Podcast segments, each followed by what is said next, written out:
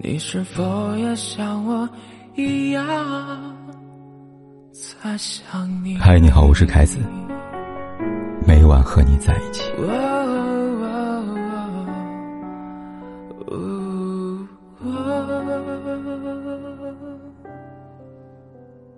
梅艳芳的哥哥梅启明又惹事儿了。前段时间，有香港媒体拍到梅启明和小三十指紧扣，甜蜜逛街。事后，有记者就此事电联了梅启明。采访中，梅启明先是以女友称呼小三，而当记者问及妻子是否介意他背叛妻子出轨时，梅启明则默认妻子知道小三的存在，并扬言：“有什么问题？”这都什么年代了？稍微了解梅启明都知道，他今年已经将近七十高龄了。九年前，梅启明娶了比自己小十六岁的年轻女友，不久后诞下一子。而这之后，一家三口的各项生活支出，皆由梅艳芳的母亲从梅艳芳的遗产基金当中抽取。如果只是单纯的啃老就算了，梅启明此人。不思进取，在肆意挥霍梅艳芳遗产同时，无视母亲日渐虚弱的身体状况，让自己的不堪的私生活屡屡和已故妹妹扯上关系。真如此，当此事被媒体曝光之后，不少喜欢梅艳芳的粉丝再次在评论区里边指责梅启明：“这是不允许小三太嚣张的时代。”梅艳芳，有你这种哥哥，真是倒了大霉了。为什么现在出轨的人都这么明目张胆啊？还有他老婆，怎么想的？梅启明老婆具体怎么想的，我们无从得知。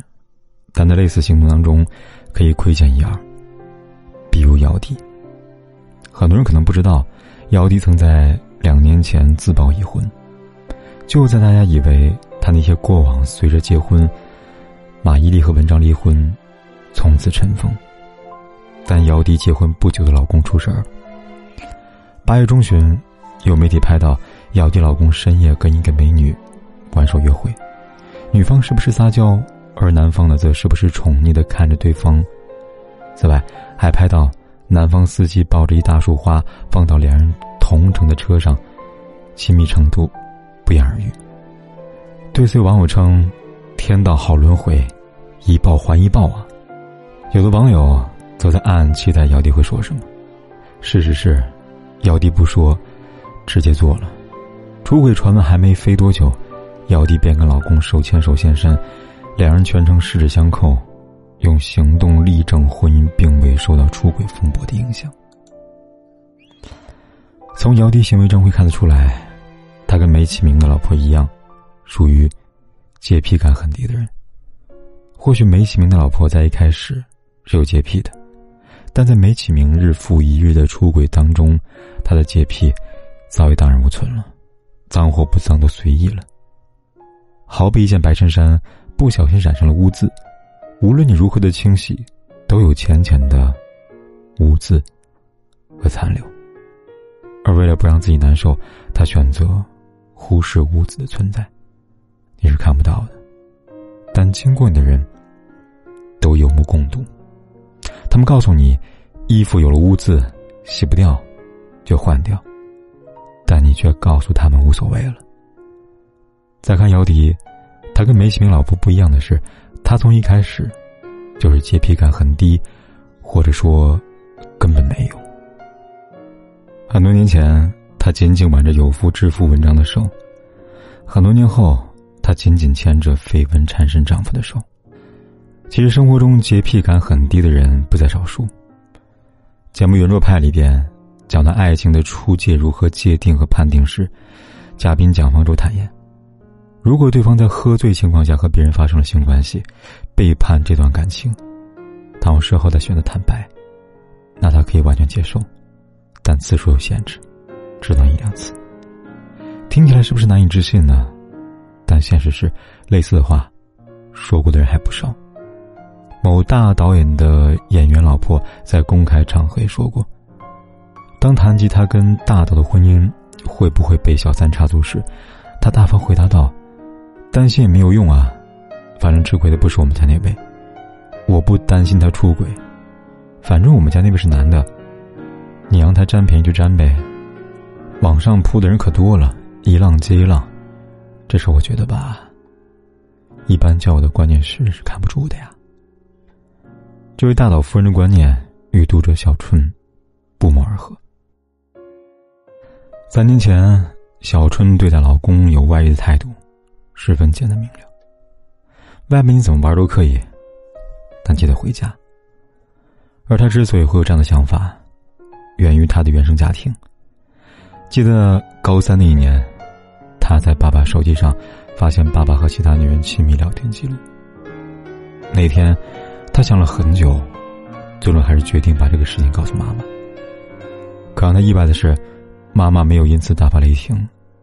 很显然，躺在一张床上的小春妈妈早已知晓枕边人的疑心。她没有离婚，也没有大闹。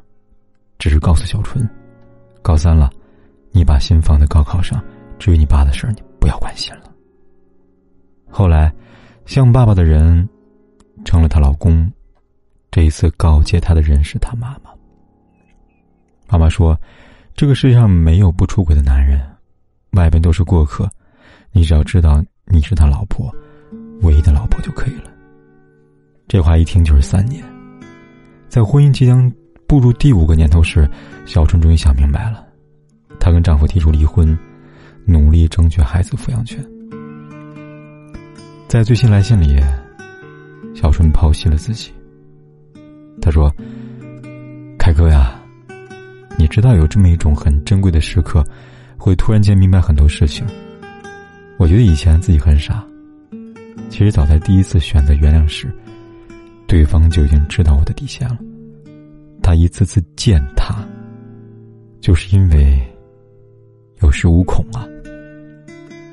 好在，我明白的也不晚，至少没有赔尽一生吧。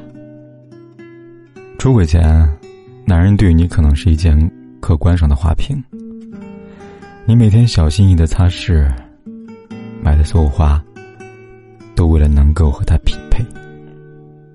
而出轨后，男人成了有缺陷的花瓶，而你心疼了，却依旧小心翼翼的擦拭，告诉自己那是残缺美啊。直到某天不小心刮破了手，流了血，才想起来要丢掉。但知道吗？你本可以不用经历二次伤害的。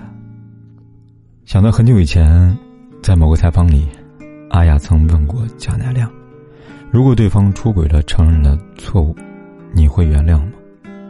贾乃亮笑着回答道：“我们各自给对方五次机会。”而事实是，当那天真的来临的时候，贾乃亮一次机会也没给。所以我希望每个人都能如贾乃亮一般，面对残缺的感情，勇于止损。当然，我也更加希望不会是贾乃亮。就当做这是一年的光阴蹉跎，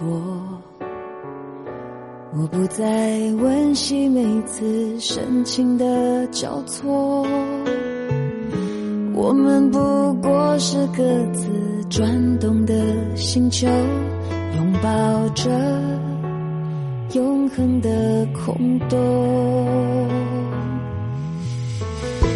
就当做你的离去。起不了作用，我的心还完整的像一个黑洞，深深的把你吸附在无边宇宙，一抬起头就能够看见你，依然为我闪烁，走不出的。淹没在人群中寂寞的路口，一个人一转眼走进了回忆漩涡，在争吵的时候，也能从你最轻柔的手进入梦中。